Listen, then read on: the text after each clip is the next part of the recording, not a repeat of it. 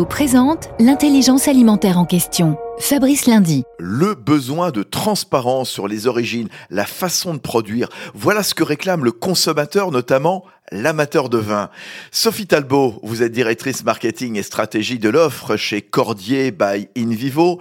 Vous nous donnez rendez-vous la semaine prochaine au Grand Salon Vinitech de Bordeaux, car vous passez à l'heure de la blockchain. Comment? Alors c'est très simple. Euh, il suffit de prendre son téléphone, de scanner le QR code et on va suivre tout le parcours du vin, du vignoble jusqu'à la dégustation. Par exemple sur les cépages, sur euh, la vinification, sur les notes aromatiques du vin, sur nos engagements aussi en faveur de la santé des sols et de la biodiversité. L'idée c'est de lancer ce premier pilote sur la cuvée mythique et petit à petit d'enrichir notre blockchain pour avoir euh, une blockchain toujours plus transparente sur le parcours du vin, toujours plus complète pour répondre à toutes les interrogations des consommateurs. Voilà, c'est simple. Merci Sophie Talbot. Union nationale des coopératives agricoles françaises, InVivo s'engage pour la transition agricole et alimentaire vers un agrosystème résilient.